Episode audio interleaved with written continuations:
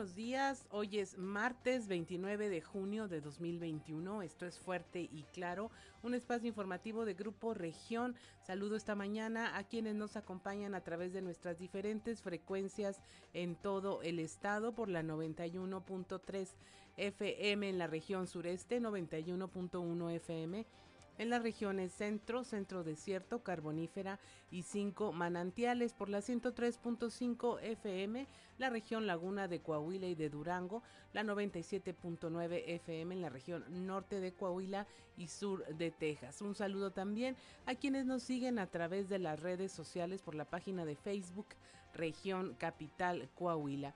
Y estos son los titulares de hoy.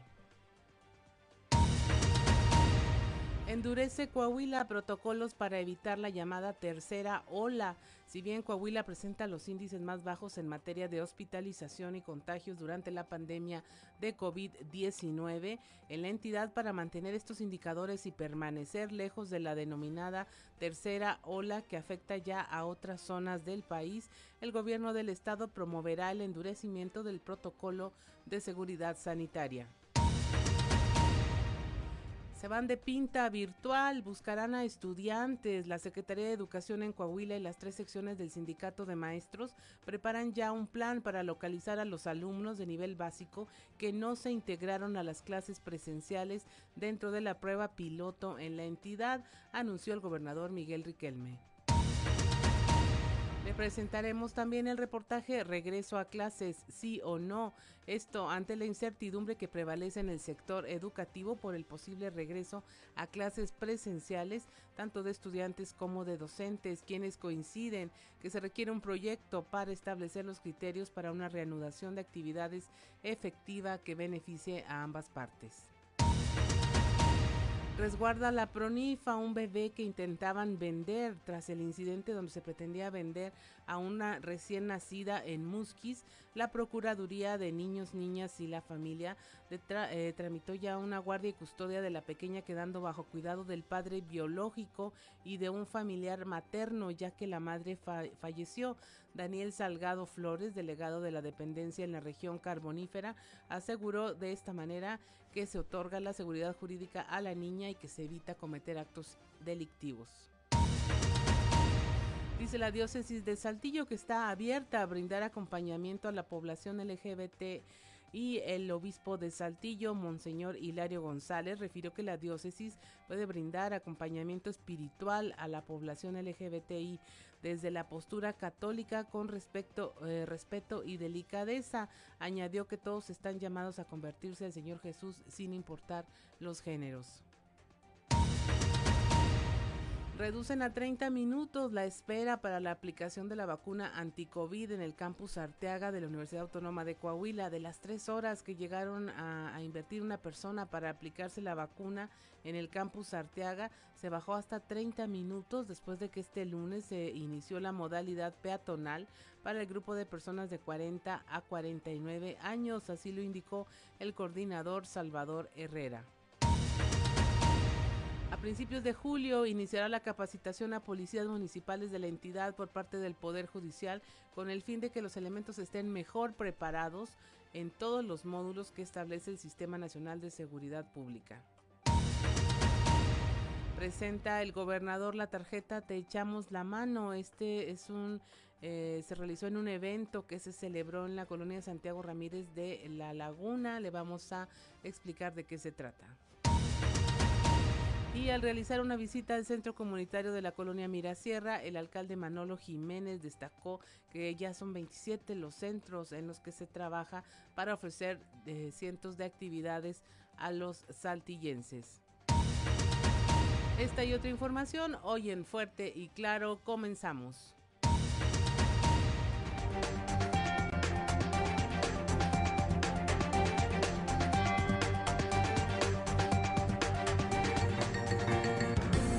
Esto es Fuerte y Claro. Transmitiendo para todo Coahuila. Fuerte y Claro. Las noticias como son. Con Claudio Linda Morán y Juan de León.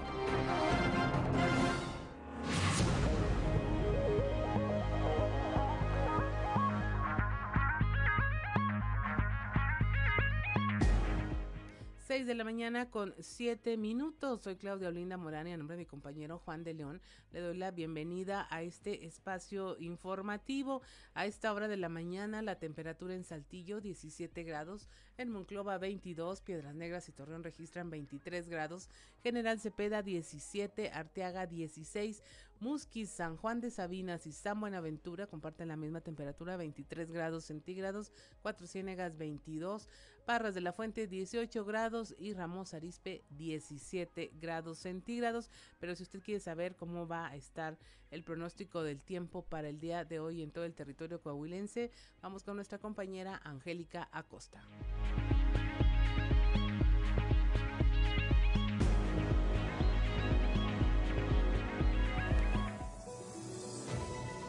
El pronóstico del tiempo con Angélica Acosta.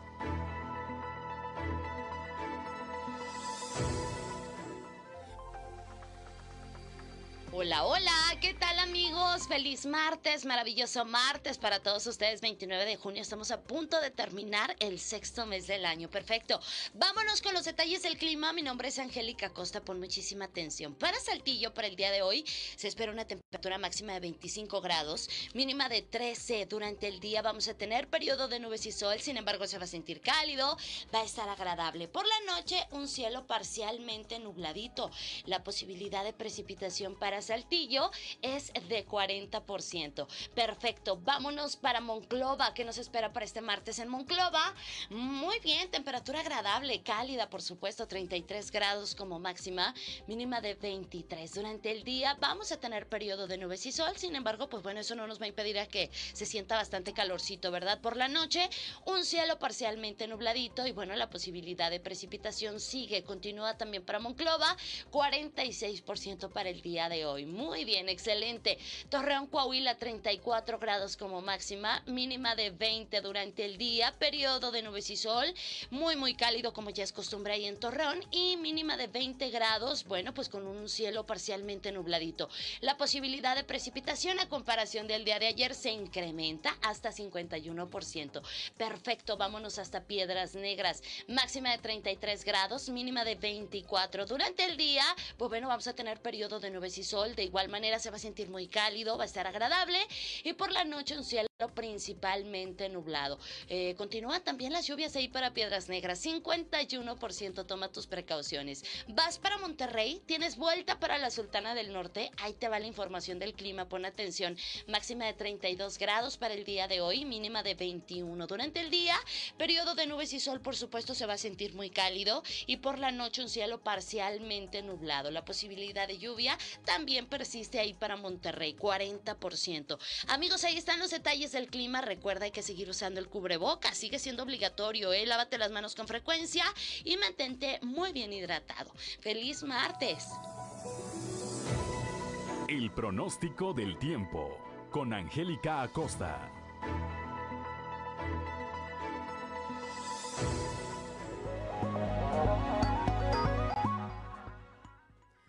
Hoy es martes 29 de junio, son las 6 de la mañana con 11 minutos y si usted quiere saber qué ocurrió en un día como hoy, vamos a las efemérides con Ricardo Guzmán.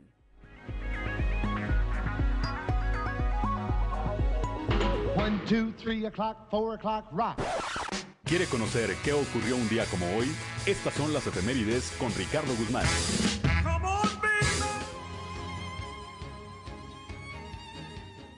Como hoy, pero de 1520, murió el emperador azteca Moctezuma, noveno rey de los aztecas. Durante su gobierno, mantuvo el dominio de los pueblos sujetos a tributo y extendió las rutas comerciales mexicas hasta Panamá. También, el 29 de junio pero de 1912, nació en Guadalajara, Jalisco, el distinguido compositor mexicano José Pablo Moncayo. Su obra cumbre es Guapango, obra que ha traspasado las fronteras, convirtiéndose en el segundo himno nacional mexicano. Y un día como hoy, pero de 1928, el científico británico Alexander Fleming descubrió casi por accidente la penicilina, tras diversas investigaciones sobre la enfermedad de la gripe.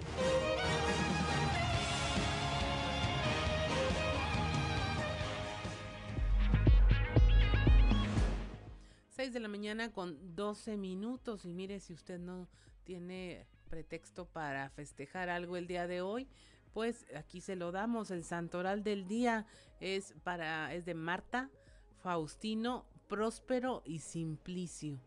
Marta, Faustino, Próspero y Simplicio. ¿Tú tienes saludos para mandar, Ricardo? Marta Briones. Muchos saludos a Marta Briones, es día de su santo, compañera, periodista y reportera. Bueno, pero es momento de irnos a los deportes con Noé Santoyo. Resumen Estadio con Noé Santoyo.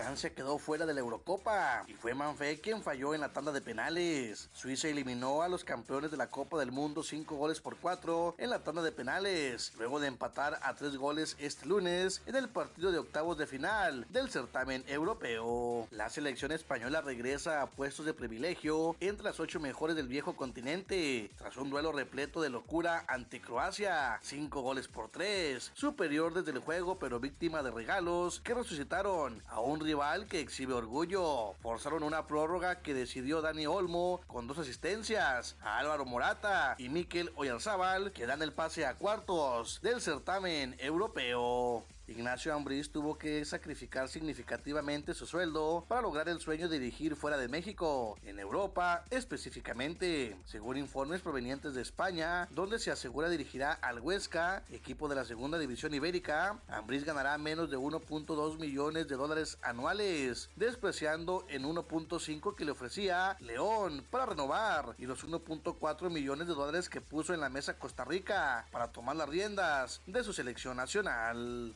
Un solitario penal fue la única manera de mecer las redes de las porterías del Estadio Olímpico Nilton Santos entre Uruguay y Paraguay. Los charrúas se encontraron en un disparo desde los 11 pasos, el gol que les dio la victoria, un gol por cero, y de paso el subliderato en el Grupo A de la Copa América. La Liga Mexicana de Béisbol ha informado que continúan los protocolos correspondientes al Plan Diamante, que incluyen pruebas de antígenos para detectar el COVID-19. De la semana del 21 al 27 de junio se han realizado 1.233 pruebas entre jugadores, cuerpo técnico, staff y personal de campo y de oficina, además de las cuartetas de umpires. De esta manera, la oficina de la presidencia ejecutiva de la Liga Mexicana ha notificado que tras la aplicación de dichas pruebas se presentó un caso positivo asintomático de personal de oficina de uno de los clubes de la Liga Mexicana. Se seguirán tomando pruebas a lo largo de las semanas para detectar cualquier caso positivo y tener una temporada exitosa, libre de cualquier brote en los 18 clubes. A partir de hoy se reanuda la actividad en el Parque Madero. Los tecolotes de las dos ladedos enfrentarán a los araperos de Saltillo, mientras que los acereros de Monclova van y se meten a la casa de los algodoneros de Nulión Laguna. Resumen Estadio con Noé Santoyo.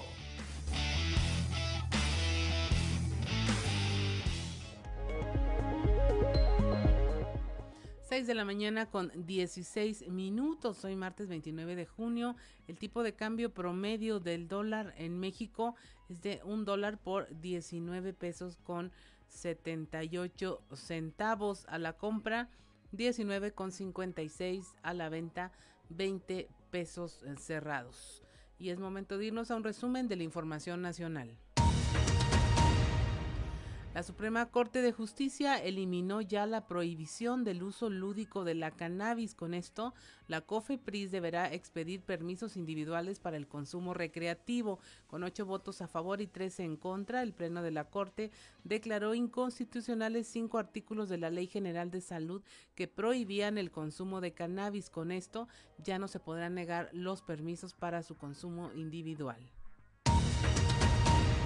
Autoridades localizan con vida a Gael, un eh, adolescente de 14 años que había desaparecido en la Ciudad de México. La fiscalía localizó con vida a Gael Ramón José, quien tenía nueve días desaparecido. De acuerdo con la dependencia, este fue localizado en San Luis Potosí.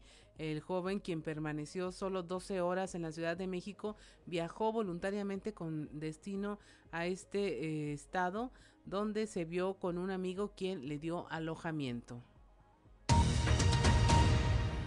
Detectan operaciones irregulares de 12 candidatos, casos que podrían ser de algún tipo de financiamiento ilícito, sin abundar sobre nombres o partidos políticos de pertenencia. Santiago Nieto, eh, titular de la ah, Instituto de la Unidad de Inteligencia Financiera, dijo que se entregó ya la información al Instituto Electoral y será la Comisión de Fiscalización de este organismo quien determine si se trata de financiamiento ilícito o no. Se invertirán 50 mil millones de pesos para el programa de carreteras federales de la SCT. Jorge Nuño Lara, quien es subsecretario de Infraestructura en la Secretaría de Comunicaciones y Transportes, dijo que se tienen contempladas 26 carreteras e inversión por casi 38 mil millones de pesos. También se destinarán a caminos rurales y alimentadores. El metro pide que el juez deseche demandas de las víctimas de la línea 12. El sistema de transporte colectivo Metro solicitó a un juez de distrito desechar la demanda que ya está eh, a punto de salir del Poder Judicial, donde la Organización Nacional de Responsabilidad del Estado, la ONRE, busca que por cada víctima fatal de la línea 12 se cubra una indemnización de 6 millones de pesos y no de solo 650 mil. La violencia electoral se cometió más en municipios gobernados por Morena y el PRI. Esto según estudios. El estado con mayor incidentes fue Sinaloa, en donde eh, políticos y militantes de ambos partidos recibieron ataques eh, el día de la elección. 6 de la mañana con 19 minutos. Es momento de irnos a un consejo G500.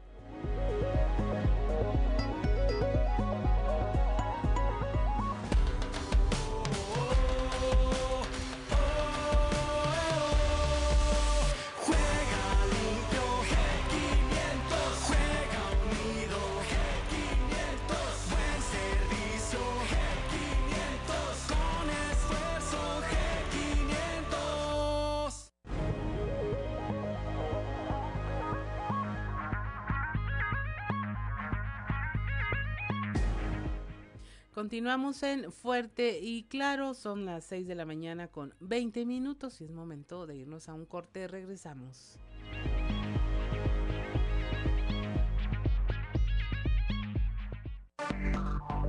Enseguida regresamos con Fuerte y Claro.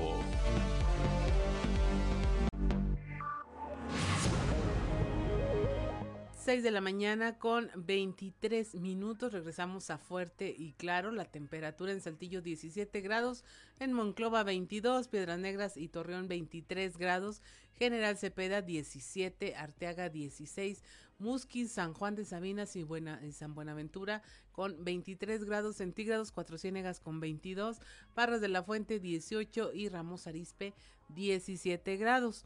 Y mire, eh, no se baja la guardia en materia de COVID, no, no baje la guardia usted tampoco, si bien Coahuila eh, tiene los índices más bajos en materia de hospitalización y contagios durante la pandemia de COVID-19 en la entidad, para mantener estos indicadores y permanecer lejos de la llamada tercera ola que ya afecta a otras zonas del país, el gobierno del estado promoverá el endurecimiento del protocolo de seguridad sanitaria. Eh, Miguel Riquelme indicó que a partir de la presente semana se va a implementar una campaña informativa para nuevamente solicitar el uso del cubrebocas y aplicar el protocolo con mayor rigidez para que la tercera ola eh, de contagios por COVID no llegue a Coahuila.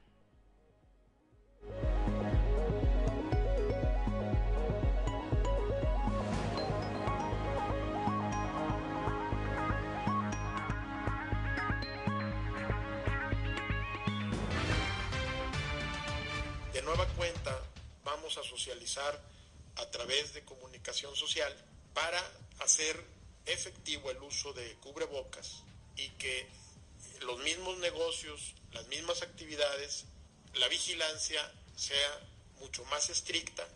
hoy sí debemos de atender a los protocolos que cada espacio eh, está ahorita en estos momentos construyendo eh, el reglamento para poder ser enérgicos en ese sentido, es decir, unas por otras. Si nos ha ido bien en este tema y se habla en el país de una tercera ola, que a Coahuila no nos llegue, a través de los cuidados sanitarios, a través de eh, también la presencia eh, de módulos con gel antibacterial y espacios donde se pueda la gente asear las manos frecuentemente. Con ello vamos a, a trabajar para endurecer el protocolo que es mucho mejor que regresar a el confinamiento o la disminución de aforos o de actividades de algunos sectores.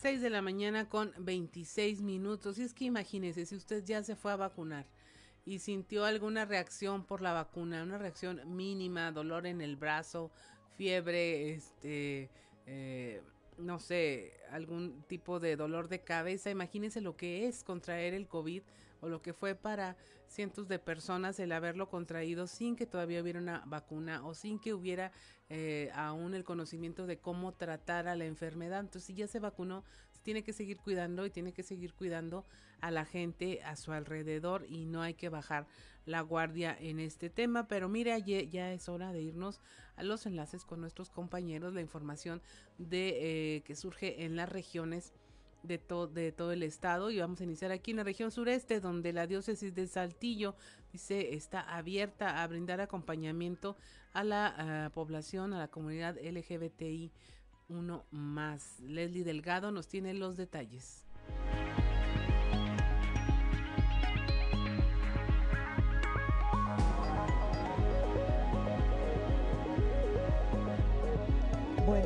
Informando desde la ciudad de Saltillo. El obispo Monseñor Hilario González refirió que la diócesis está abierta para brindar un acompañamiento espiritual a la población LGBTI desde la postura católica con respeto y delicadeza. No obstante, reiteró que la pastoral familiar es quien se encarga de brindar este tipo de acciones de seguimiento para la población. A continuación, escucharemos su declaración.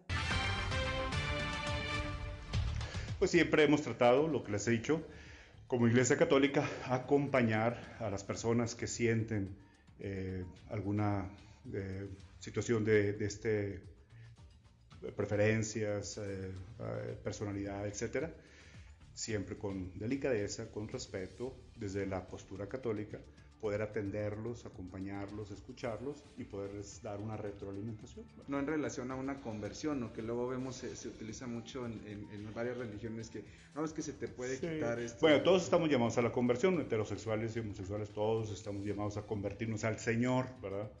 Aquí... Pero de este, género. Ah, bueno, por eso ese es el acompañamiento, ¿verdad? Para ver cada quien cómo se siente, qué inquietudes tiene, qué dudas y cómo lo podemos acompañar. Agradezco la intervención y deseo que tengan un excelente día.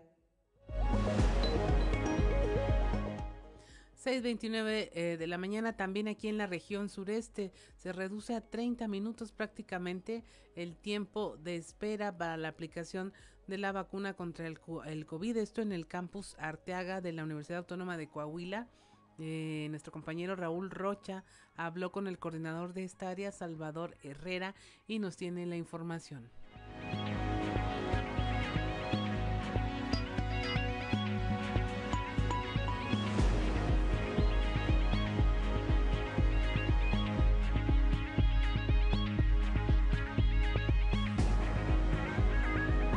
¿Qué tal compañeros? Buenos días. Esta es la información para el día de hoy.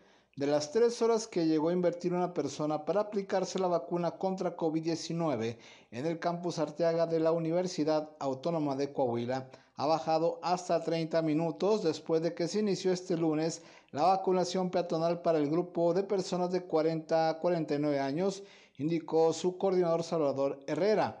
Agregó que la persona que va a la vacuna ocupa el mayor tiempo en la observación que se le tiene que hacer tras aplicársela. Sí, es 8, 8 de la mañana.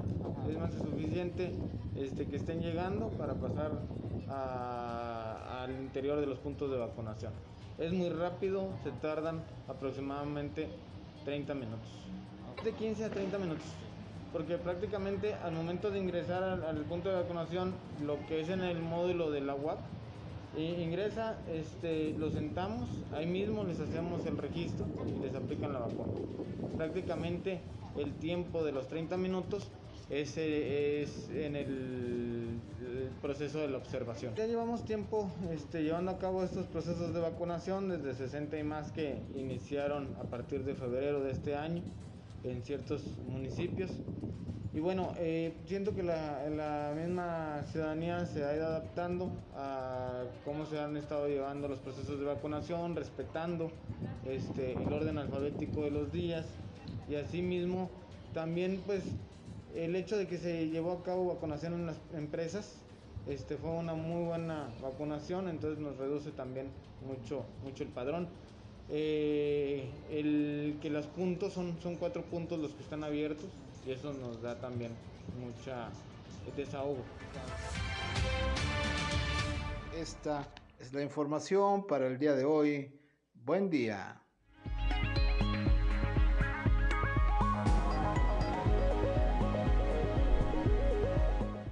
Seis de la mañana con 32 minutos. También aquí en la región sureste, el Poder Judicial va a arrancar una capacitación para los policías eh, municipales, esto para que los jueces, los propios jueces los instruyan en el llenado del informe policial homologado, también capacitación en derechos humanos, detenciones legales y cero torturas. Esto lo informó el presidente del Poder Judicial, Miguel Meri. Tenemos eh, los detalles de esta información con nuestro compañero Christopher Vanegas.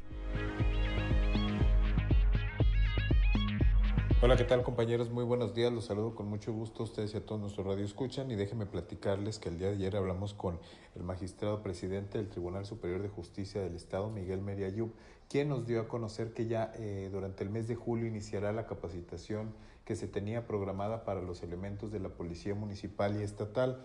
En esta capacitación pues se van a tocar varios temas, pero se va a dar eh, mucho énfasis en la materia de Derechos Humanos y del el informe policial homologado. Vamos a escuchar lo que comentó.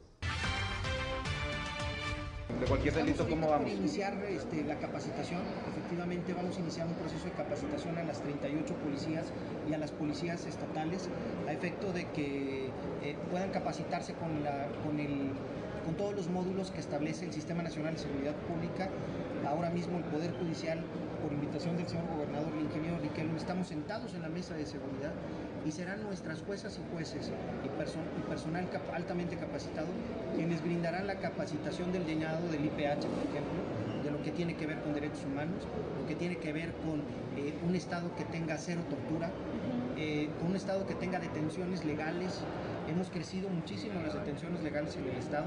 Tenemos más del 90% de las detenciones declaradas legal en cada uno de los distritos y sobre y, qué, y a qué se debe, a que tenemos que continuar con un proceso de capacitación para que nuestras policías y nuestros policías estén bien capacitados en esto y podamos tener un estado más seguro. ¿Cuándo empieza, magistrado? Eh, empezamos en julio esta capacitación a los, eh, en materia de seguridad y en julio también no sé, bueno, luego se los, se los comento. De una vez, de una también vez. Este, vamos a poner en marcha, ya tenemos la aplicación Mujer Segura. Entonces ya nada más están haciendo, ya tenemos las autorizaciones de iOS y de Android para, para poder, ya, ya, ya está en la línea, digamos, ya, ya que se puedan bajar. Esta es la información con la que contamos al momento. Que tengan un excelente día. 6 de la mañana con 34 minutos. Ahora vamos a la región centro. Allá eh, el acusado por el desfalco en la sección 288, que esto tiene que ver con Altos Hornos de México, bueno, pues asegura que es inocente. Se, eh, eh, se realizó una audiencia en donde no se logró modificar la medida cautelar contra los tres presuntos implicados en este Sindicato Nacional Democrático Obrero. Patricio N. dijo ser inocente y sostuvo que nunca tomó dinero de las arcas del sindicato. La información a detalle con nuestra compañera Guadalupe Pérez. Muy buenos días, saludos desde la región centro. Tenemos entrevista con Patricio N., ex secretario general de la sección 288, quien habló luego de haber concluido una audiencia en la que se buscaba, por la defensa del sindicato y la base obrera, modificar la medida cautelar, lo cual finalmente no sucedió. Ellos hablan de este desvío de importantes recursos. ¿Qué pueden responder ante esto? Mire, todo está en proceso de investigación. Está en proceso de investigación. Como les digo, tarde o temprano se van a aclarar las cosas. ¿Cuándo les van a resolver, Patricio? No, no, no lo sabemos. No, lo sabemos todavía. ¿Está conforme con la resolución que dieron en este momento que continúen en libertad de Sí, pues nosotros confiamos en la ley. Nosotros confiamos en la legalidad. Como ex líder de esta sección, señor, ¿qué mensaje le da a los obreros que, bueno, pues están enojados con esta situación donde pues los recursos se, se desviaron, no se sabe dónde quedaron?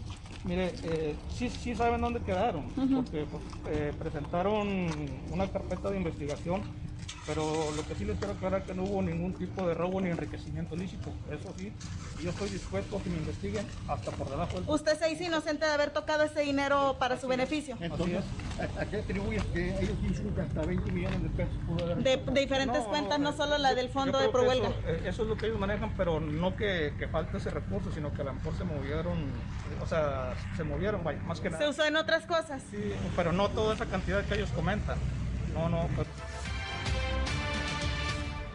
Patricio N., ex líder de la sección 288, asegura y sostiene que es inocente de lo que se le acusa. También insistió en que los recursos se utilizaron en préstamos para los obreros. De igual manera, dijo está dispuesto a que se haga una investigación de sus propias cuentas y propiedades, asegurando que jamás tocó el recurso de los obreros ni de las arcas sindicales para beneficio propio. Saludos desde la región centro para Grupo Región Informa, Guadalupe Pérez. 6 de la mañana con 37 minutos allá en el norte, luego se, que se encontrara el cuerpo de una menor de edad en el río Bravo hace unos días. Bueno, aún no se determina la causa de la muerte. Están eh, viendo si se trata de un homicidio o si murió ahogada la menor en esta parte del río Bravo. Las investigaciones eh, continúan. Norma Ramírez nos tiene una actualización. Muy buenos días, Claudia Juan. Esta es la información desde Piedras Negras. La causa de la muerte de la menor que fue encontrada en el río Bravo no se puede determinar, ya que es una autopsia complicada la que se le practica por parte del médico legista. La pequeña pudo morir ahogada, pero también no se descarta que haya sido asesinada. Es por ello que las investigaciones continúan y la carpeta de investigación sigue integrándose por parte del Ministerio Público. Además, de la autopsia se tiene que analizar las muestras tomadas como parte de la genética forense con la que se buscará lograr su identificación. Hasta el momento, la causa de la muerte está como no determinada, indicó Santiago Espinosa Guía, coordinador de Ministerios Públicos. Continuamos con el procedimiento de necropsia, ¿verdad? El protocolo, ¿verdad? Es un protocolo ahí este, especial porque requiere ciertas pruebas este antropología forense, ¿verdad? Este, eh, reportes, en este caso, cruce de reportes de eh, menores desaparecidos para ver si hay identidad sobre esa. la causa del fallecimiento está pendiente, como te digo, este, está complicada la, la necrosis en el contexto de determinar, este, porque le faltan ahí. Eh, efectivamente le falta una extremidad, entonces sobre eso hay que determinar este, específica no ha llegado, no hay conciencia todavía en cuanto a ese dato, ¿verdad? Estamos en espera de que haya un reporte que se cruce, ¿verdad? Y sobre eso si es, esa identidad sobre esa Uno. Eh, que queremos ser cuidadosos, deshogar todo tipo de aparato, ¿verdad? Científico, este, para terminar la, primero la identidad y luego el fallecimiento de esta menor. Pues los característicos del arrastramiento, ¿verdad? Y sobre todo tratamos de indagar o determinar ahí por qué está desmembrada. Para Fuerte y Claro, informó desde Piedras Negras Norma Ramírez. 6.40 de la mañana, vamos a un consejo G500.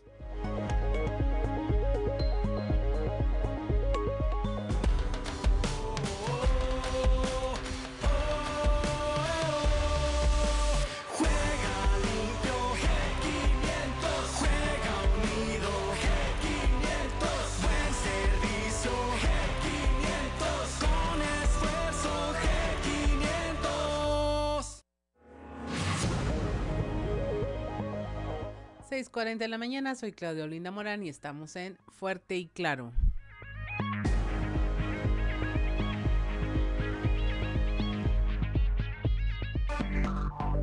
Enseguida regresamos con Fuerte y Claro.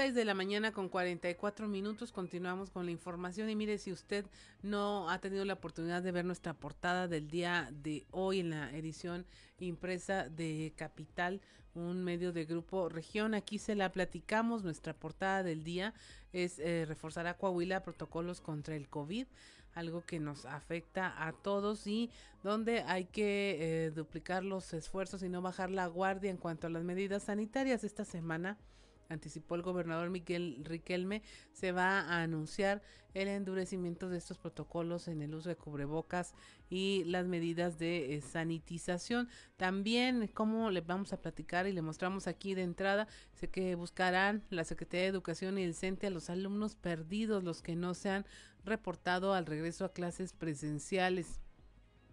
Eh, también que ya está en custodia de su padre biológico, la bebé a la que quisieron vender allá en Musquis. El obispo de Saltillo, Hilario González, dice que la diócesis está abierta para brindar acompañamiento espiritual a la comunidad LGBTI desde la postura católica. También le mostramos cómo se trabaja en los centros comunitarios de la ciudad para atender a miles de saltillenses, esto a raíz de una supervisión que hizo el alcalde Manolo Jiménez en uno de los centros comunitarios. En nuestro contenido especial del día de hoy le hablamos del regreso a clases presenciales, sí o no, qué es lo que dicen los alumnos, los maestros y académicos involucrados en este hecho. También le hablaremos de la tarjeta Te echamos la mano se presentó allá en la laguna, la cual cuenta con un código QR que direcciona al usuario a la página y proporciona su saldo. Ahí se podrá constatar que se está pagando, por ejemplo, su escritura. Con esta tarjeta de las que se entregarán 30 mil en el estado también habrá ah, materiales de construcción baratos, pero esto será ya más adelante. Esta es la información que le tenemos desde nuestra portada y ya es hora y que guarde silencio y paremos oreja para ver qué se escucha en los pasillos de la política.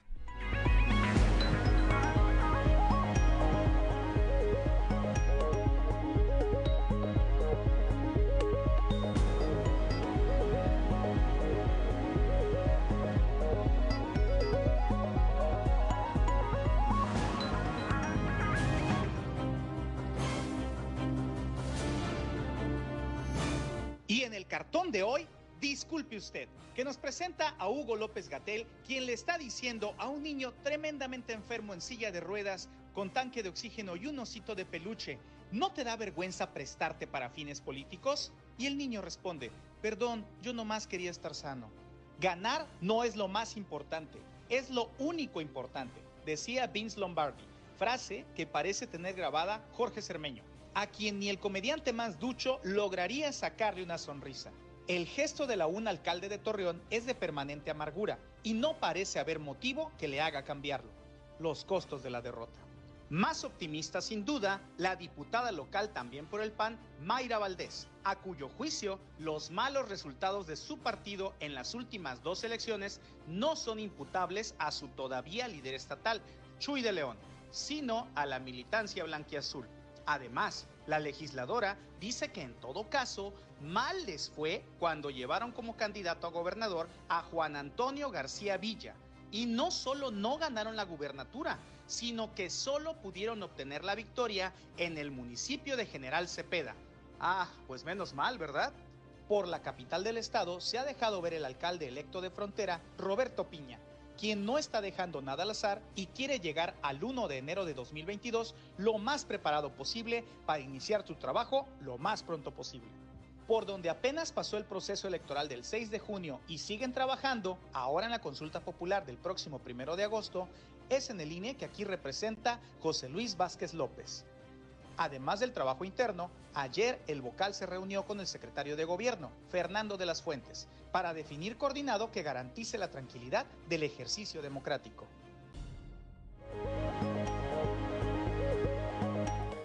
6 de la mañana con 49 minutos y vamos ahora a un enlace con nuestro compañero Moisés Santiago, quien allá en la carbonífera nos tiene información sobre este caso que pues simbró no solo a la comunidad sino a todo el estado donde pues se pretendió dar a la venta a una bebé recién, nacida después de que su madre eh, fallece y bueno que son los familiares del mm, padrastro quienes intentaban eh, venderla.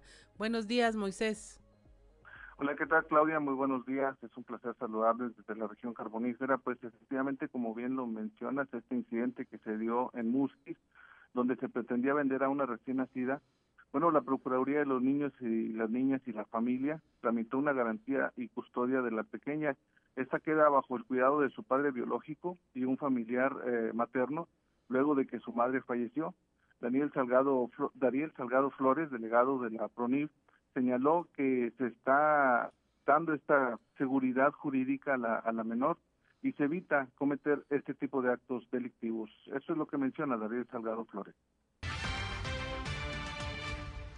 Afortunadamente, como bien comentaba, la niña se encuentra bien. No es un hecho delictivo que tengamos que acusar a la familia, sino que fueron gente externa totalmente y pues hacer hincapié a la ciudadanía de que si se da este caso, eh, ante, ante este, la duda, llamar a, la policía, llamar a seguridad pública de manera inmediata para detectar a las personas en este tipo de situaciones.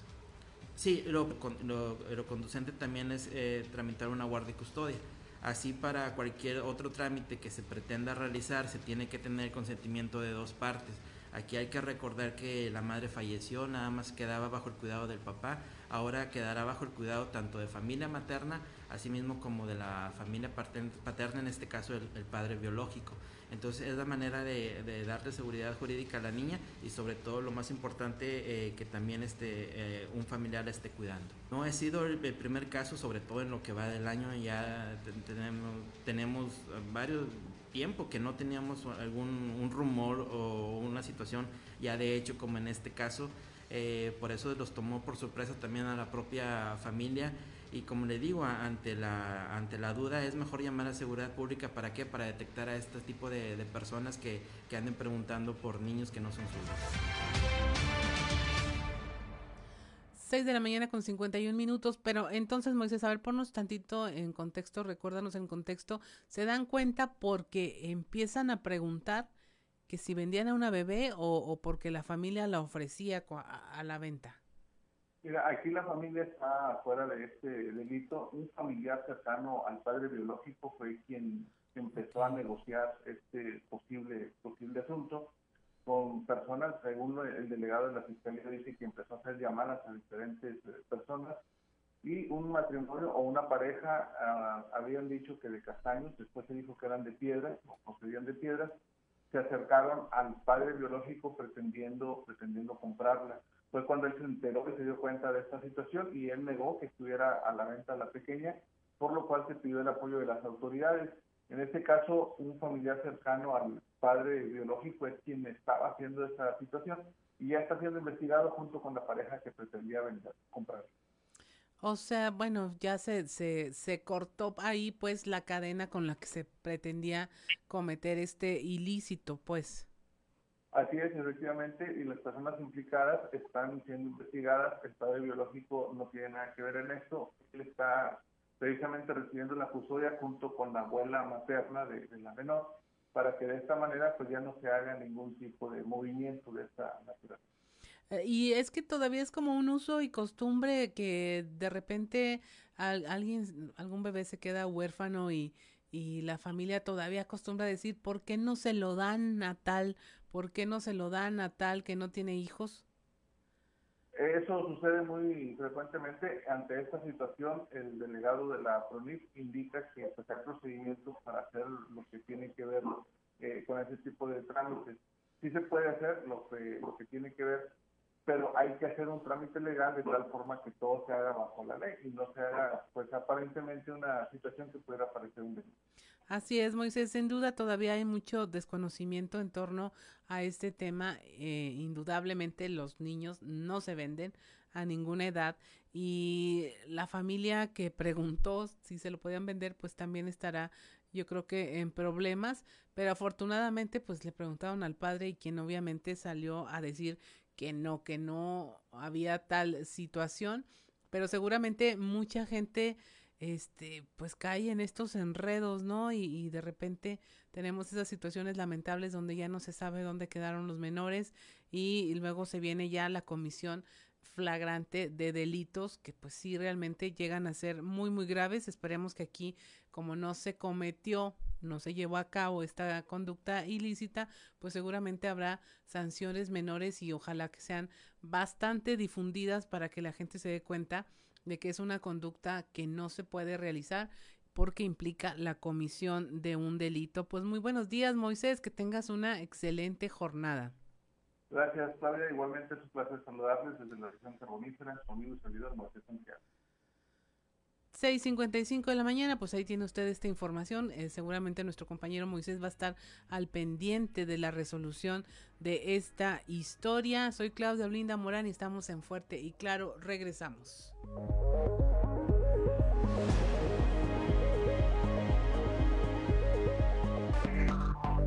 Enseguida regresamos con Fuerte y Claro.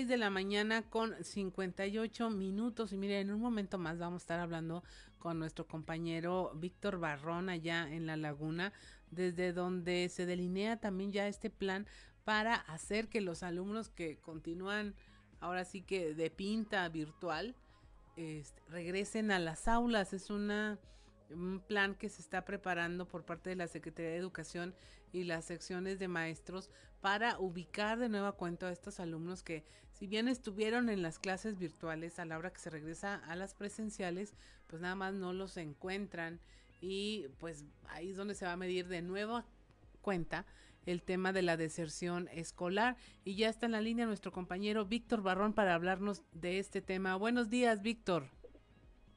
Claudia, buenos días y buenos días a nuestros amigos de Fuerte y Claro. Así es, en cuestiones de pandemia y, aterrizado esto a la cuestión de la educación, si bien se habla de eh, eh, rigidez en los protocolos, eh, la necesidad de implementar toda una serie de medidas para prevenir la cuestión de los contagios, también hay una parte que se refiere a la flexibilidad, a la empatía con aquellos estudiantes que a lo mejor no han tenido la misma oportunidad de enfrentar el mismo escenario que los demás para adaptarse a este regreso a clases en la prueba piloto que está emprendiendo el gobierno del estado. Por ello, tanto eh, el sector de los sindicatos de maestros como la Secretaría de Educación están diseñando un plan para localizar y apoyar a estos muchachos. Pueden ser varias las causas, eh, eh, por las que no están acudiendo a clases en esta prueba piloto y de eso habló el gobernador Miguel Riquelme. Vamos a escuchar.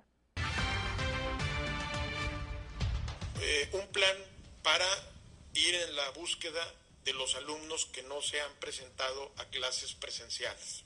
Tenemos que trabajar en esquemas completos, en un, en un entorno positivo, buscando las causas y el origen de la falta de los alumnos a, clases para eh, poder eh, primero saber cuáles son las razones, implementar apoyos en caso de que se requieran y también eh, el poder invitarlos a que si alguna de las causas es solucionable, atribuible al, al este, al núcleo familiar o a la falta de recursos para poder accesar a la, a la escuela, conducirse a la escuela, o también por falta de trabajo de los padres de, de familia.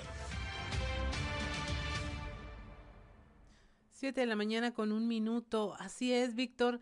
Este, pareciera que esto se suma también a, otra de, de las eh, consecuencias de lo que es el tema de la pandemia que tanto le preocupa a la Asociación de Padres allá en la laguna. Definitivamente buscar a estos alumnos pues va a dar indicios de cómo la, hacerle para que el cómo sí vaya, el no ya lo tenemos y el ver el cómo sí regresan a las aulas. Claro, y es que, eh, eh, como bien lo señala Claudia, eh, organismos como la Asociación Nacional de Padres, desde la etapa de la educación a distancia, estaban haciendo puntual esta parte, ¿no? Que hay un porcentaje de alumnos que no se, se habían reintegrado incluso a la educación a distancia, todo lo que implica pues estarse reportando con trabajos, tareas, mediante redes sociales, mediante mensajería instantánea, y eh, eh, no no se no se pudo establecer ese contacto eh, se ha estado tratando de localizar a esos alumnos ahora ya hay un plan directo para hacerlo al menos con los que se refiere a estas escuelas que son seleccionadas a lo largo y ancho de la entidad coahuilense para determinar, bueno, cuáles son las causas. Y es importante lo que menciona el gobernador porque también esto debe de ir acompañado de un mecanismo de apoyo que en función de las variables que ya escuchamos cuáles son o cuáles son las que se están eh, eh, tomando en cuenta de acuerdo al trabajo que se tiene en la mesa operativa de educación para eh, determinar razones por las cuales estos niños y jóvenes no están acudiendo, Claudia, a sus clases de educación básica. Así es, y yo creo que entre algunas de las razones seguramente después se van a afianzar más, está no solo el miedo a enfermarse o contagiarse, sino el miedo a retomar un sistema escolar en donde ya se perdieron muchas de las habilidades y conocimientos y que regreses a un examen para ver cómo andas. Híjole, yo creo que sí hay quien se, se va a sentir intimidado por eso, ¿no? Claro, y, y ya esa parte también la están considerando las autoridades con el tema de los cursos de verano, que ya es oficial que habrá cursos de verano en, instituciones de educación básica.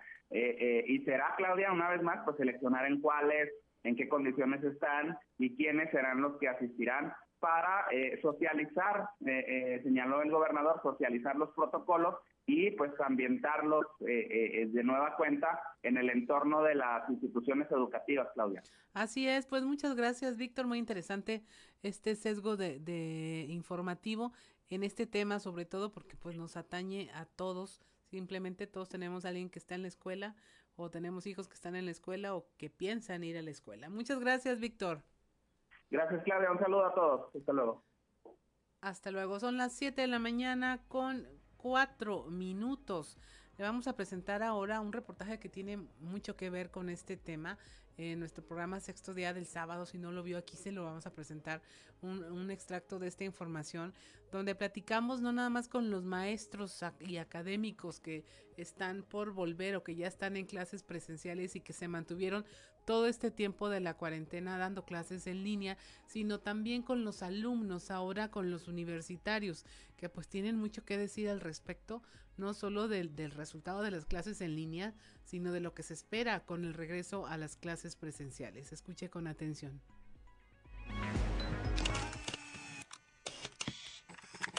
A un año y medio de que la Secretaría de Educación Pública a nivel federal decretara para el nivel básico, medio y superior un esquema de trabajo virtual sin tomar en cuenta las carencias tecnológicas, la poca o nula capacitación de docentes y las implicaciones psicológicas que se dieron por el confinamiento, los resultados que se arrojaron han sido contundentes.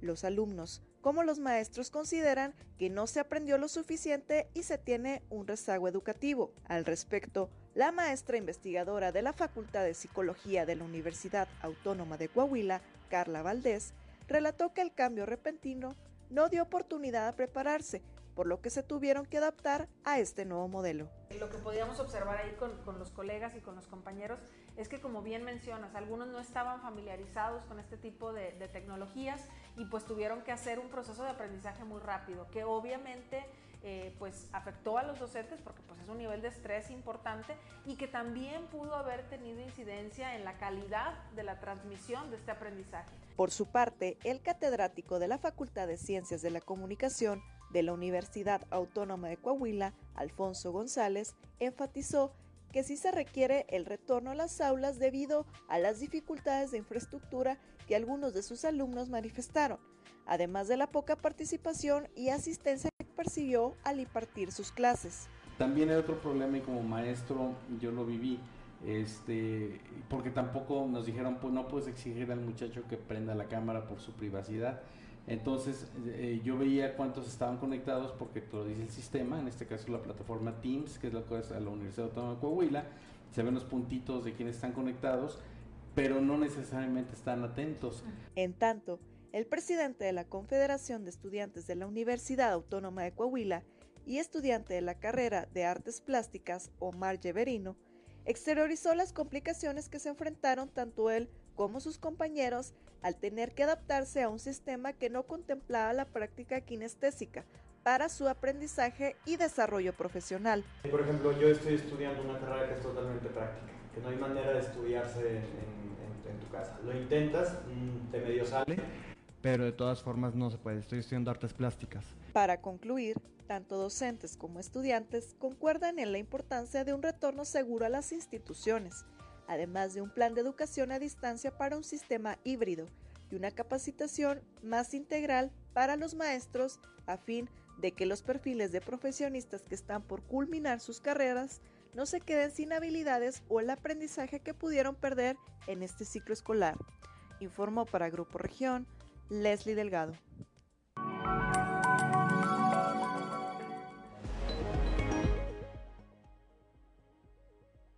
También están pidiendo ya a los maestros que estén capacitados para detectar violencia y abuso infantil en alumnos. Esto durante la tribuna de la octava sesión del primer periodo ordinario, donde la diputada del PRI, Marta Loera Arámbula, exhortó a través de un punto de acuerdo a la Secretaría de Educación Pública Federal y al Sistema Nacional de Protección de la Infancia para que en coordinación con los estados y municipios desarrollen e impulsen estas políticas públicas que permitan la efectiva detección y erradicación de los casos de violencia y abuso infantil de las y los alumnos que siguen tomando clases ahora desde, desde sus hogares. Continuando con la información, recorre eh, Chuma Montemayor escuelas y ubica necesidades del diputado local Jesús María Montemayor Garza.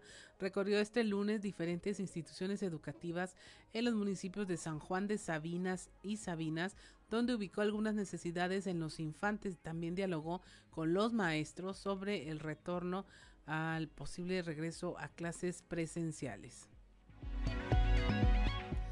Y aquí en la región protestan maestros de la sección quinta del CENTE. Se manifestaron la mañana del lunes porque se incumplió en el pago del incremento salarial pactado con el gobierno federal desde el mes de enero.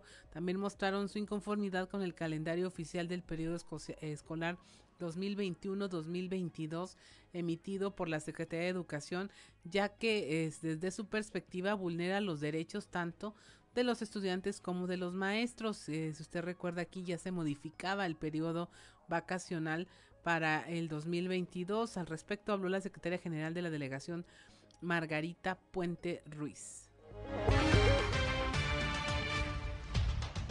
Para mayor información también queremos que todos se enteren que el aumento se da en el mes de enero. Es a partir del primero de enero el aumento. Es junio y no recibimos ni vemos un 5 de ese aumento. En una reunión con el delegado y todos los secretarios generales se nos confirmó que la fecha de pago iba a ser en esta quincena, es decir, el 30 de junio. Y resulta que sale un documento en el que sin dar mayores explicaciones, solamente que problemas técnicos y nos dicen que no hay pago no estamos de acuerdo, no estamos jugando, el dinero ya está ganado, el dinero ya está devengado, es un auténtico derecho.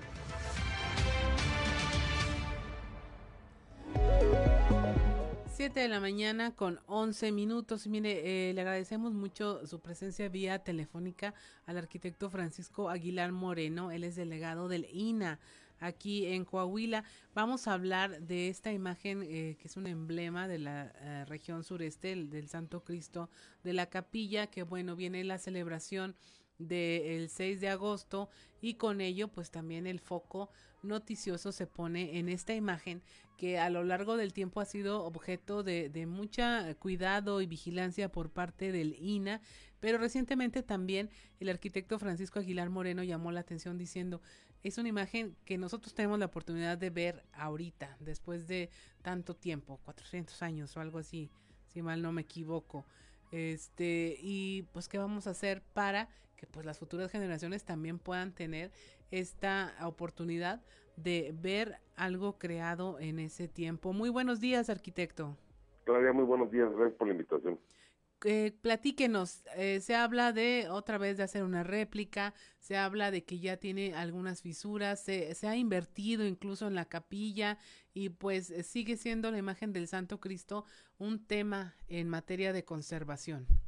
Sí, mira, además hay que recordar que es nuestro nuestro patrono, ese es otro tema también que se tiene que considerar. Y ahorita, como bien lo comentabas, tu servidor lo, lo, lo, yo, yo lo externé en, en ese sentido el que si nosotros tenemos la oportunidad ahorita de ver una pieza de más de 420 y tantos años, porque las generaciones futuras no van a poner tener chance de verla. No estoy diciendo que la pieza se vaya a dañar ni nada, pero obviamente con el con los movimientos que se generan, con eh, hay que recordar que anteriormente hasta la sacábamos a la calle, ¿no? El Santo Cristo, ¿no? Se hacía la procesión por, por las calles ahí afortunadamente tuvimos la, la, la, oportunidad de platicar en su momento con don Raúl, que, estaba de, obispo, y él muy muy inteligentemente tomó la, la decisión también de ya no sacarlo a la, a la calle, la pieza. Este, se habló de, también de una réplica. Hay también, mira, obviamente en temas de conservación lo ideal sería una réplica, pero en temas, ahora sí que de fe y de tema antropológico, que es en realidad lo que sucede con la con la con la el movimiento de la pieza eh, pues sería cosa de considerarlo y ver la posibilidad de que se pudiera realizar. No necesariamente te digo o sea pues hay que y sí quiero aprovechar tu medio porque luego me dijeron me llovieron críticas por todos lados. Cómo que una réplica bueno pues en muchos lados se utilizan réplicas. Claro. Les pongo un antecedente. La pieza más antigua de la que se tiene conocimiento en el país que se sale a una procesión se llama el niño pa es en el área de Xochimilco. Claro, el niño pan mide alrededor de 38, 40 centímetros de altura nada más, es igual de una pasta de caña, una pasta muy delgadita, más sin embargo el niño pan va todos los años al doctor, va todos los años a la escuela de conservación a que le revisen su estado de conservación, la gente que lo mueve, cierta gente nada más lo que lo mueve, igual que acá como los caballeros del Santo Cristo, Ajá. pero pues obviamente la, el, el movimiento es muy, muy diferente, ¿no? O sea, aquí desde bajarlo desde, donde está el Santo Cristo, trasladarlo a la, a la catedral, este, pues de que pudiera llegar, llegar un riesgo, lleva un riesgo, pues, o sea, el, el tema te vuelvo a repetir, cuando a nosotros nos preguntan, ¿qué haría usted? Yo, para empezar ya no moverlo, ¿no? Pero bueno, no podemos luchar tampoco contra esa, contra esa, contra esa, este, tradición, ¿no? Así es, delegado. Y bueno, en el tema de el cuidado, porque se necesita dinero para la conservación. Sí. Este, había un patronato de amigos de catedral o del Santo Cristo, pero en este caso, ¿qué hay? O sea, ¿qué hay eh, vigente que esté dedicado a la conservación de esta figura? Sí, desafortunadamente no hay nada. Eh, tu servidor lo que está ya buscando es la, la, así que una reunión con don Hilario, con nuestro nuevo obispo, eh, que la verdad las veces que hemos tenido oportunidad de platicar de estos temas, por ejemplo, con el padre Plácido, que es el encargado ahí de catedral, con el padre David, otros que están por ahí, o sea, se le dicen que el, el, el señor obispo está muy interesado en esto. Y obviamente una de nuestras principales este, funciones, pues solamente la conservación del patrimonio. Nosotros no tenemos el recurso, si nosotros tenemos el recurso, pues nosotros lo haríamos, ¿no? Uh -huh. Desafortunadamente no lo tenemos y la intención es poder generar, como, como bien lo comentaste en un inicio, un patronato. Existió un patronato desde que, bueno, tu servidora conoció dos patronatos uh -huh. que han estado en catedral y desafortunadamente pues no, no ya no ya no ha habido este ni reuniones de la gente que estaba, creo que ya no, hasta algunos de ellos ya desafortunadamente ya fallecieron de los que estuvieron en este patronato. ¿Por qué no, pues a decir, generar uno nuevo? O, o, o reactivar algo que esté ahí, porque sin la ayuda de los feligreses no se puede. O sea, y hay que recordar que nos tocó el tema de la pandemia, entonces pues no había ni gente que hiciera el tema ejemplo. Este, ah, es cosa de buscarle desde gobiernos hasta empresarios a ver quién le quiere, quién le quiere entrar para la conservación del ícono de la ciudad. Arquitecto, ¿y es caro? O sea, una idea. Yo recuerdo que sí, alguna vez me tocó ver que el patronato hacía actividades, obtenían recursos, el que existía entonces, si tiene usted razón, este, seguramente ya fueron dos, y no de repente se desaparece, no se supe, no se sabe nada de ellos. Sí, mira, es caro, pues mira, depende cómo lo, cómo lo, cómo lo, lo valoremos. Eh, acuérdate que muchas veces me preguntan, oiga, pues cuánto cuesta el patrimonio, no, pues no le puedo poner precio, nos va a costar cuando ya no lo tengamos. Así es. Pero, este, por ejemplo, mira, la última vez que se intervino la pieza del Santo Cristo fue en el año 2006, para que la gente tenga una idea, ¿no? En el año 2006 lo atendió el maestro René Rangel, es un restaurador muy reconocido de aquí, vecino de, de, aquí de nosotros, él está en Monterrey, una persona que tiene muchísimo conocimiento. Él presentó un proyecto a la, a la, a la Coordinación Nacional de Conservación del Patrimonio Cultural, que es el, órgano rector en el tema de conservación, se lo aprobaron y, quedó súper bien. Eh, él hizo pues, desde la radiografía, entonces, en aquel entonces, hablando en pesos, por ejemplo, de ahorita, no fueron ni 700 mil pesos. Estoy hablando de una pieza que podría costar millones de pesos. ¿eh? Así es. Y, la verdad, ahorita pues no necesitaría tanto la pieza, lo que necesitaríamos es darle su mantenimiento. Mira, cada vez que lo, que lo bajan, digo, tenemos la fortuna de, tener una buena relación con la gente de, del obispado, que nos avisan desde un día antes, nosotros vamos, revisamos desde, el mecanismo donde bajan el, eh, donde está el Santo Cristo, para antes de bajarlo, por decirlo así, lo bajan por medio de un malacate, de un malacate mecánico que tiene ahí instalado la capilla del Santo Cristo. Y pues, pues, desde días antes lo lavan, el mecanismo lo engrasan, lo dejan todo preparado, no dejan dictaminar la pieza cada vez que la que la bajan, porque pues es la oportunidad una vez al año cuando tenemos de, poder revisar a, detalle y a conciencia, ¿no? Entonces, en temas de recursos, la verdad, híjole, es que no es tanto, ¿eh? Digo, si nos ponemos a verlo desde ese sentido, no es tanto y, y mira, muchas veces para el béisbol le metemos más dinero, para este en, una época hasta para los toros no le metemos más dinero en la, Así es. En, la diversión digo esta es la pieza ícono de la de, de, los artillenses, además de que está en el edificio más fotografiado de todo el norte de México. es decir, el, la, Catedral de Santiago es uno de los edificios más fotografiados del norte de México. y probablemente cuando tomo la foto, pues sale el Santo Cristo y quien se refiere a la Catedral, pues es el Santo Cristo. Así es, arquitecto, pues como siempre, un placer hablar con usted de estos temas que nos apasionan a los saltillenses y no y este esperemos que haya vaya a buen puerto esta propuesta sin duda estoy de acuerdo con usted es invaluable en términos religiosos eh, religiosos en términos de tiempo en términos de fe eso no no se puede evaluar no se le puede poner un precio y al otro sí a lo que nos toca como seres humanos en materia de eh, responsabilidad y conservación de nuestro patrimonio pues sí ahí hay mucho que hacer. Muchas gracias arquitecto un placer haber conversado un gusto saludarte, Claudia. Les agradezco muchísimo sus órdenes. Gracias. 7.20 de la mañana y es eh, rápidamente irnos a un consejo G500.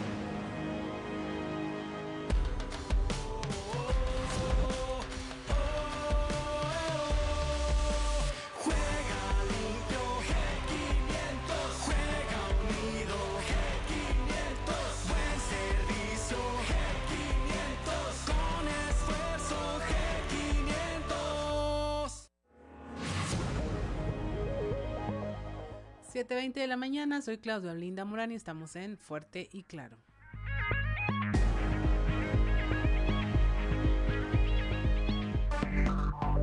Enseguida regresamos con Fuerte y Claro.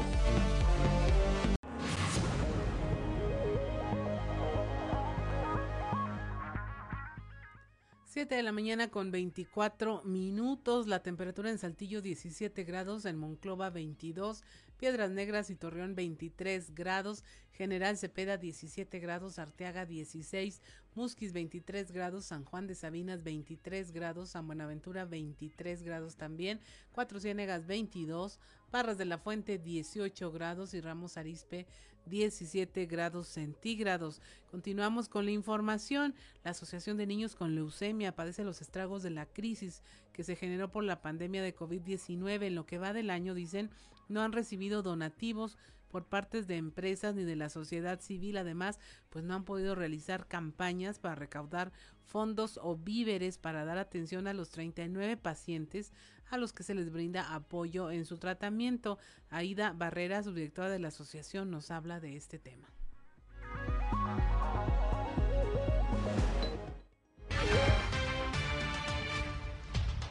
Nosotros como organizaciones civiles no hemos recibido tantos apoyos como años pasados. Por ejemplo, en caso de redondeo se, pues, se, detuvieron, en caso de, de donaciones de las empresas, muchas empresas pues este también tuvieron paro. Entonces, nos, nos afectó mucho. Simplemente Mira, no nos vamos tan lejos. En el servicio social de los muchachos, los muchachos nos apoyaban con despensas. Pues, obviamente no hacen servicio social porque están trabajando desde casa, eh, Secretaría no los quiere arriesgar, obviamente, y eh, pues los muchachos hacen su servicio social en línea. Entonces, ahorita es donde nosotros estamos críticos en ello y también pues en, en donaciones, vaya, en especie como en efectivo. Recibimos todo tipo de donaciones, en especial ahorita nuestra prioridad siempre ha sido el medicamento. Entonces, eh, le, pedimos a la gente o al público en general que nos apoye. Por ejemplo, ahorita estamos batallando mucho en lo que es despensas para los papás y necesitamos apoyo en despensas, eh, necesitamos apoyo para medicamentos, este, donaciones pueden este, entrar a lo que es nuestra página, ahí viene nuestra cuenta y si necesitan un recibo deducible, pues con mucho gusto se lo podemos dar.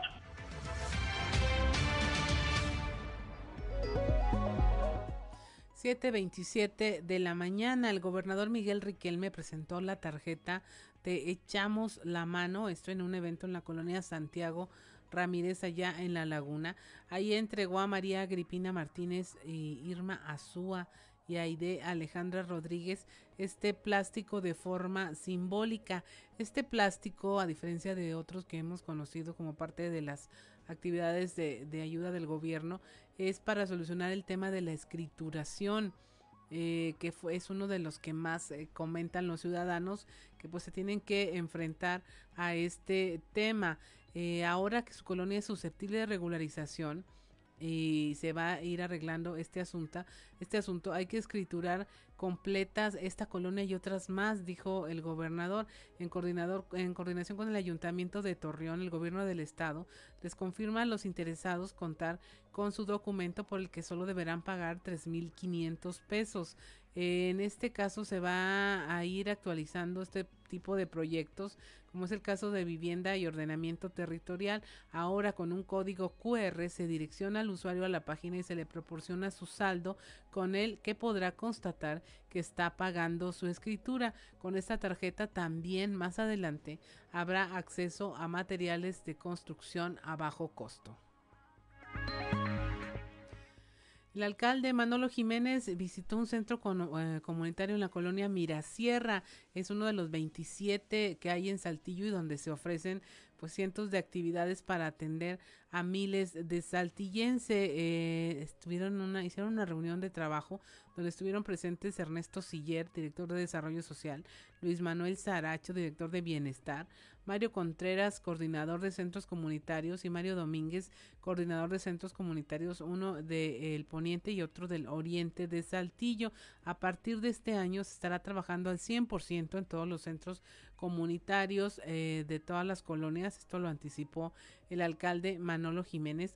Se cuenta con un aproximado de 1.200 alumnos fijos en los cursos y talleres disponibles y hay un aforo total de 4.000 personas en estos centros comunitarios donde tienen actividades de cursos y talleres de actividad física, baile, baile urbano, baile moderno, bailoterapia, eh, barbershop, ballet, belleza, bisutería, bordado, box, hay club de carpintería, cocina, computación, danza, folclor, dibujo, dulces regionales y educación inicial. También hay eh, deportes, fútbol Hay guitarra, gimnasia, inglés, kung fu, manualidades. Se cuenta con exámenes de la vista, convivencia de adultos mayores, eh, participación de la Universidad de La Salle de Saltillo y el financiero Mujeres Fuertes según la demanda en cada uno de estos centros comunitarios. Son las 7.30 de la mañana y como todos los martes, este, tenemos ya nuestra conversación telefónica con nuestro compañero Osiris García. Le quitamos lo del terrible porque el terrible es solamente los viernes. Hoy hablamos con simplemente Osiris García. ¿Cómo estás, Osiris? Buenos días. Buenos días, Osiris. Buenos días, Claudia. ¿Cómo está todo el auditorio? ¿Cómo estás tú ahí en la cabina? Pues aquí, este, oteando el horizonte porque se ve como que neblinoso, pero no, no nos han dado noticias de la autopista Monterrey-Saltillo. ¿Tú cómo estás? como decía mi abuelita, está engañoso. Está engañoso el clima. Y me imagino que hay otros temas iguales de engañosos que traes por ahí. Sí, yo creo que debe ser, eh, tal vez no es neblina, neblina, sino una nube de mota que ya está flotando por el ambiente después de la del fallo de la Suprema Corte de Justicia de la Nación de ayer, ¿no? Así es. Mira, existen, eh, en realidad existen muchísimos prejuicios detrás de del uso, del consumo ya lúdico en realidad de, de lo que es eh, lo que llaman en la calle el pasto de Luzbel.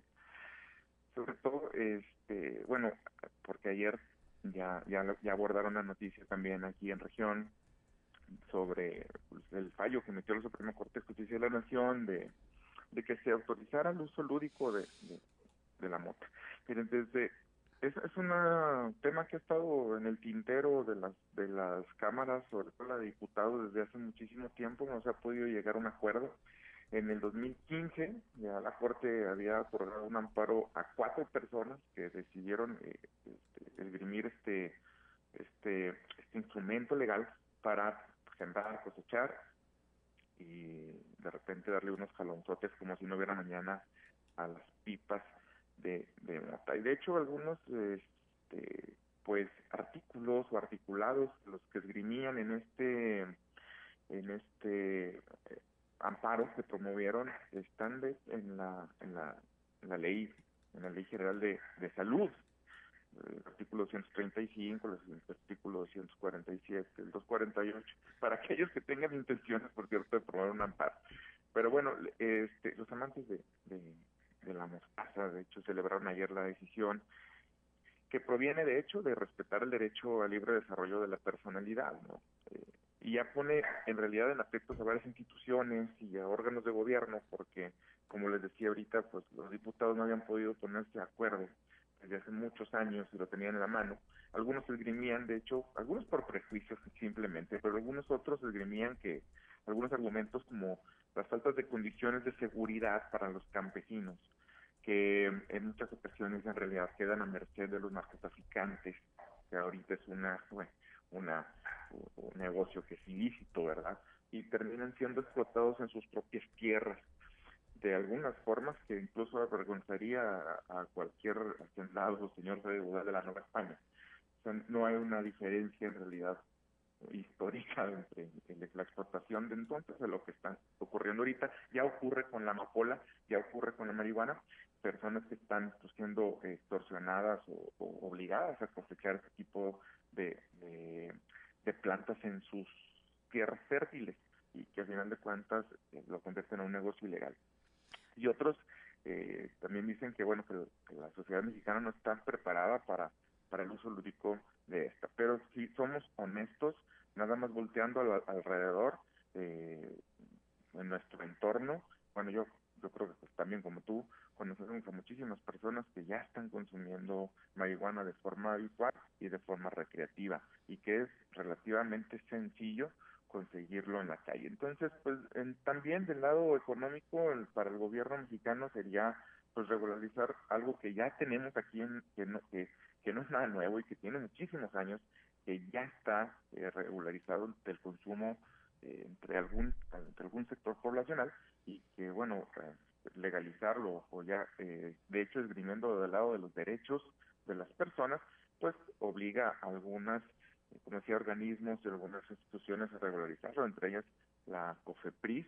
Mira, si la COFEPRIS autoriza la vacuna de Cancino, que no estamos autorizando la, la, la mota ahorita. Pero también el Código Penal, porque ahorita es, pues, es un delito el hecho de que tú transportes, consumas o que produzcas este, eh, marihuana eh, sin una autorización federal, pues estás cometiendo un delito.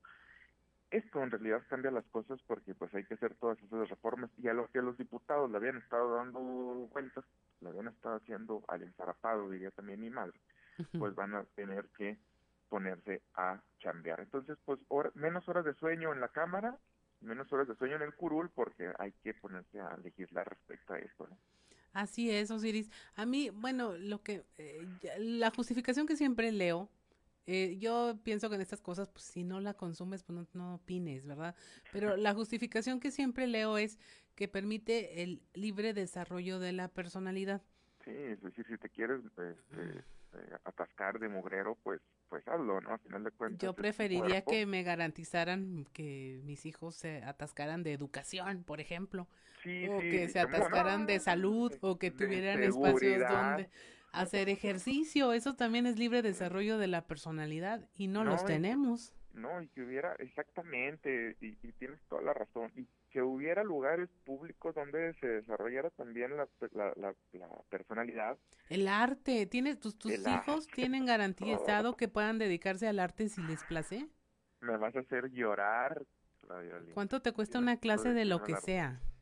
Sí, no, es- y, y las instituciones de cultura en realidad, los, los esfuerzos que hacen o son muy débiles, no se tiene realmente el, el presupuesto destinado como una política pública a las cuestiones artísticas, al, al desarrollo artístico, porque aparte el cuerpo pues necesita también arte para para desarrollarse integralmente y, y tienes to- toda la razón en eso. Y también de qué manera vamos a, proteger por ejemplo que una persona que consume marihuana de uso lúdico no tome el volante salga a manejar porque definitivamente una de las cosas que produce la moto es que traes un aletargamiento. O sea que pierdes hay una distorsión del tiempo y el espacio y eso puede provocar de hecho accidentes viales trágicos.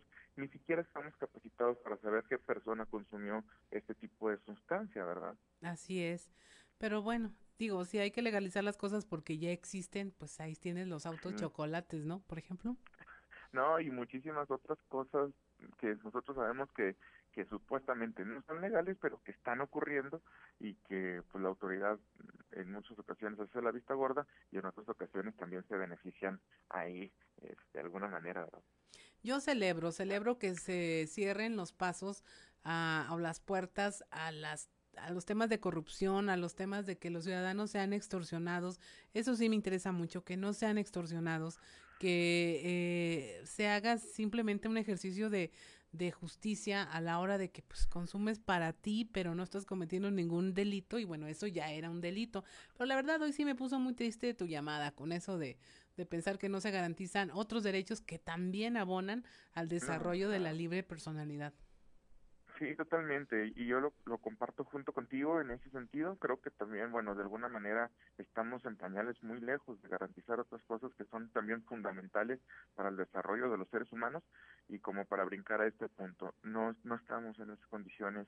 Digo, ojalá lo estuviéramos en todas las condiciones y que el uso lúdico de la marihuana también fuera una consecuencia de que tenemos una sociedad madura que es capaz de, de decidir sobre bien y mal y, y que eh, fuera nada más para en algún momento, pues sí, ese libre desarrollo de la personalidad, pero como, como bien apuntas, en pañales en muchos otros órdenes que también hay que meterle mano y preferimos ir por las eh, iniciativas o estos fallos que se llaman de relumbrón, ¿verdad? Así es. Pues muchas gracias, Osiris, por haber comentado con nosotros. La verdad no sé para qué te llamábamos, ya me puse de mal humor con ese tema. Sí, no, yo, yo también me hiciste enojar, mira, ando en ayunas y ya, ya me dio muchas gracias, Osiris. Nos vemos el viernes.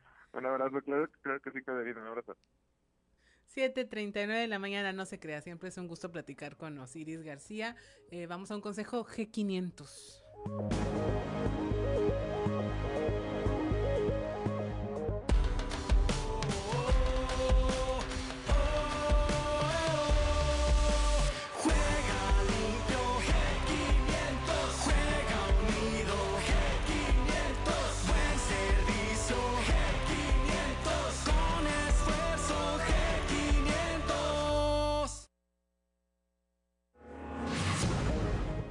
7 de la mañana con 40 minutos. Soy Claudia Olinda Morán y estamos en Fuerte y Claro.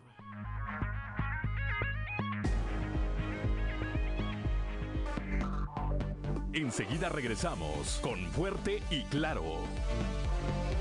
Seguimos en Fuerte y Claro.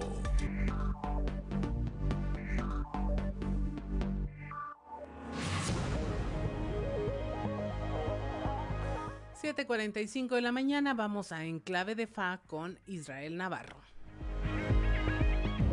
Enclave de Fa con Israel Navarro.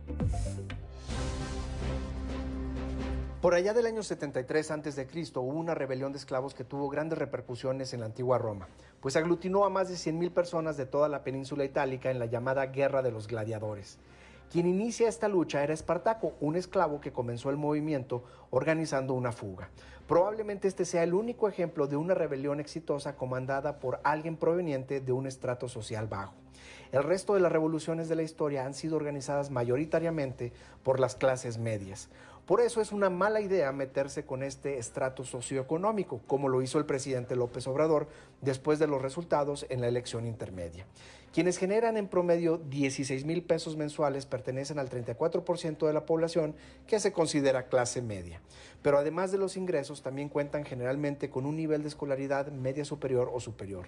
Una persona que no necesariamente requiere un apoyo social del gobierno y que tiene cierto nivel académico no es atractiva para el proyecto de la 4T. Dicho por el propio presidente, son muy difíciles de convencer. Como dato curioso, Gran parte de la clase media, cansada de los abusos de las administraciones anteriores, apoyó a AMLO en el 2018 por considerarlo el candidato antisistema. Hoy, siendo gobierno, el presidente le ha dado la espalda a muchas personas de clase media que creen en causas específicas, como académicos, ambientalistas, mujeres violentadas, padres de niños con cáncer, madres de familia, pequeños empresarios y la lista sigue. Pero en lugar de rectificar su postura hacia las clases medias, López Obrador ha optado por la ya conocida estrategia de polarización, acusándolos de ser aspiracionistas y manipulables por los medios. Claramente el ciudadano modelo para él es quien se conforma con la dádiva y es obediente a su narrativa.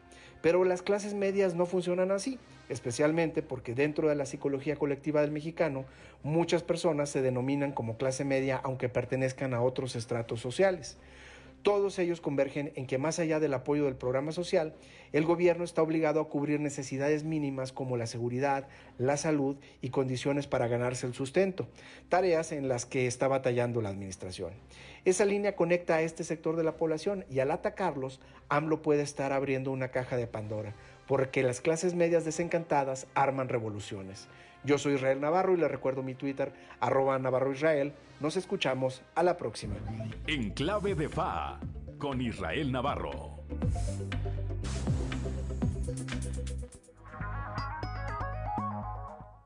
...7.48 de la mañana vamos a un resumen de la información nacional. La Suprema Corte de Justicia elimina la prohibición del uso lúdico de la marihuana. Con esto, la COFEPRIS deberá expedir permisos individuales para el consumo recreativo. Con ocho votos a favor y tres en contra, el Pleno de la Corte declaró inconstitucionales cinco artículos de la Ley General de Salud que prohibían el consumo de cannabis y con esto ya no se podrán negar los permisos para su consumo individual.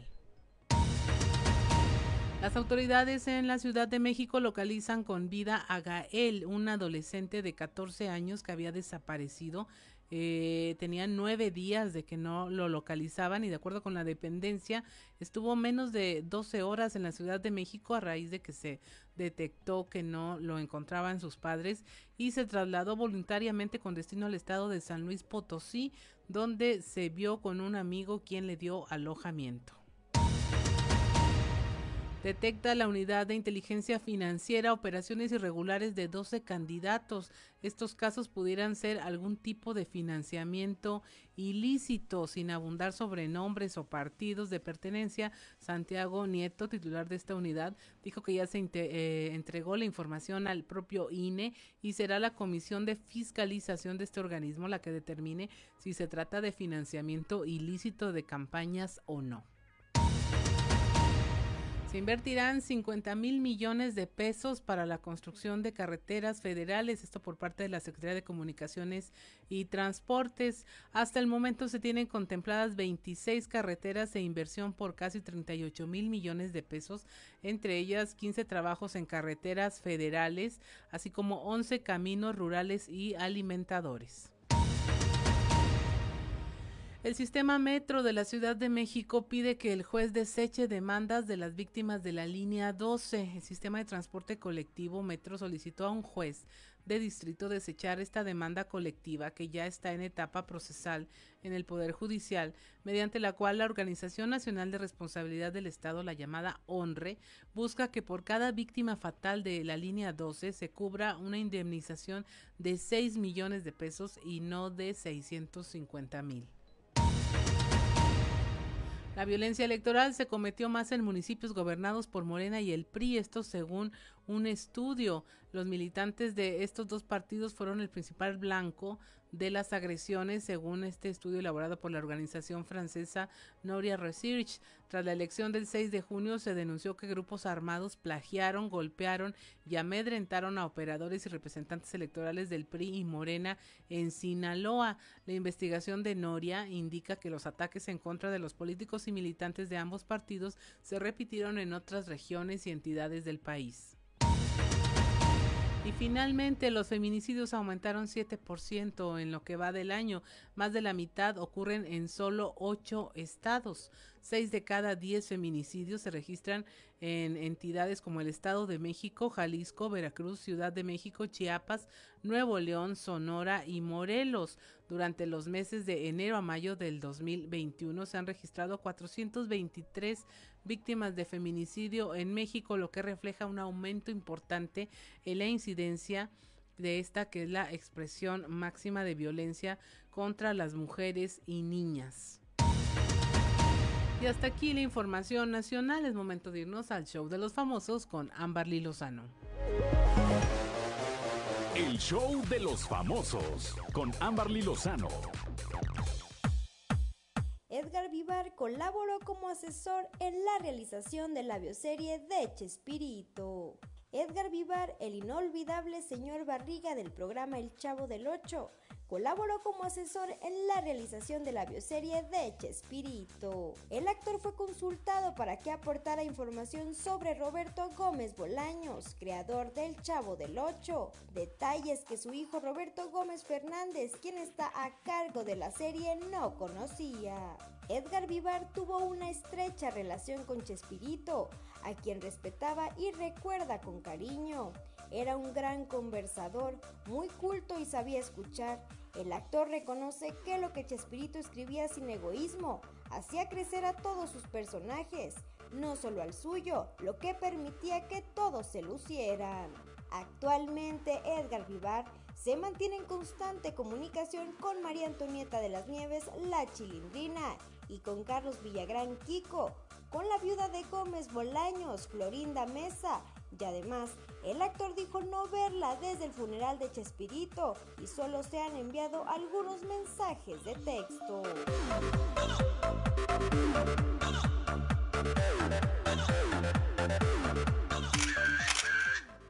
Reportan a Silvia Pinal hospitalizada por complicaciones en su salud. Silvia Pinal se encuentra hospitalizada en la Ciudad de México. Así se informó esta mañana en la sección de espectáculos del programa matutino Venga la Alegría.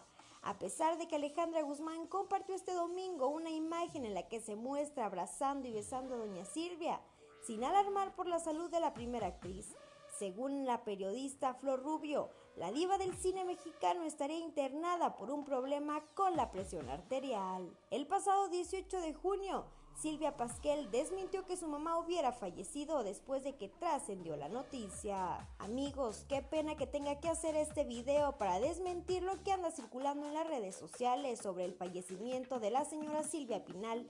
Esto no es cierto. Mi madre se encuentra perfectamente bien de salud y está en este momento celebrando el cumpleaños con su bisnieta Michelle y Camila.